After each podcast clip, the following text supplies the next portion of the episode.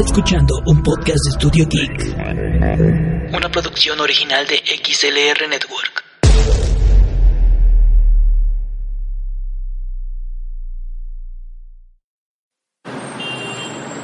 Bueno, bueno, ¿sabes qué? Te marco luego porque ay, qué hueva da con estos días de tráfico. Ya sé, mientras tanto grabaré un podcast. Lo siento, John. Ahora Iván y yo llevaremos este proyecto. Tu pirish, hija, dale desde el comienzo a esa onda.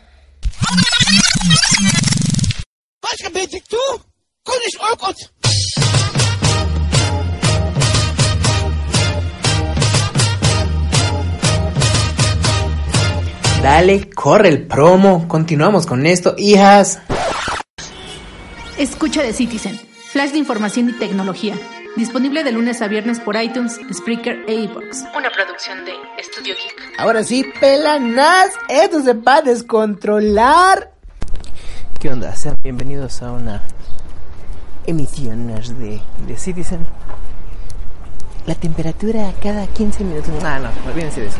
Hoy estamos en una mañana fresquecita. Bueno, pues a darle a las notas.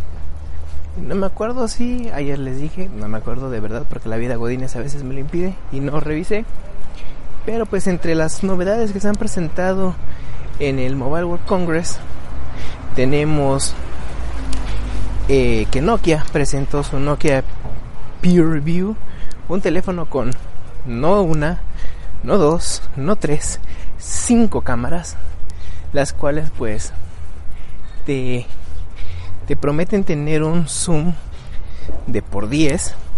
No es este, este, este zoom está hecho obviamente mediante software, pero pues obviamente el tener 5 cámaras hace que la, la imagen sea muy, muy, muy nítida.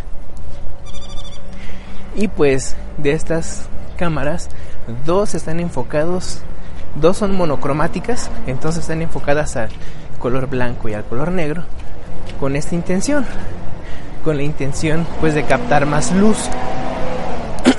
Nokia también presentó sus terminales de gama media, que son el Nokia 4.3, 3.2 y creo que el 1.1, no recuerdo muy bien. Ahorita la información, ¿verdad? Usted dispense. Pero esos terminales pues son una apuesta interesante porque pues para hacer terminales de gama media y no no gama media premium, gama, gama media alta, no gama media media viene con lo que se está manejando actualmente, actualmente. Ya saben, la pantalla infinita, un de y esas cositas tan coquetas que hoy son muy, muy, muy, muy actuales. Y bueno, continuando con estas temáticas de los teléfonos de zoom óptico de por 10, Oppo también desde hace mucho está trabajando en esto. Y en esta ocasión lo que hace Oppo es presenta su prototipo. Aún no está pues lanzado al público ni en venta, solamente lo mostraron. Que también tendrá este zoom óptico de por 10 ¿Y de qué forma va a ser este zoom? Bueno, se supone que va a tener como un como si fuera un telescopio por dentro. Aún no han dado más especificaciones, pero dicen que sí, sí va a tener pues estas este zoom óptico de, de por 10. Ya cuando lo tengamos, bueno, no no nosotros, ¿verdad? Pero ya cuando salga, pues sí será muy muy chido poder ver cómo funciona este zoom de por 10. Y pues también Sony Sony presentó este su Xperia 1, pero también presentó a sus hermanitos de gama media, los cuales pues vienen también con con especificaciones muy similares. Estos tienen un poquito más de, de marcos, pero aún así este, se mantienen muy sobrios es interesante ver cómo Sony pues quiere pues montarse nuevamente a esta batalla de los celulares, de los smartphones, porque pues ya ven que hace mucho que Sony pues ya estaba como que desaparecido del mapa. Tristemente, pues en México no llegan oficialmente porque eh, su división ya no está en México operando oficialmente. Una pena y pues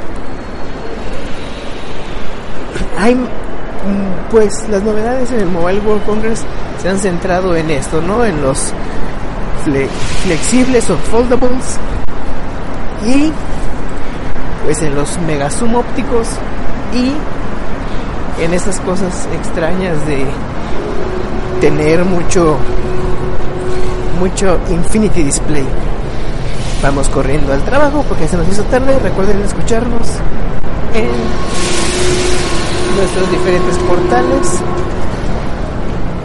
así que cuídense mucho chao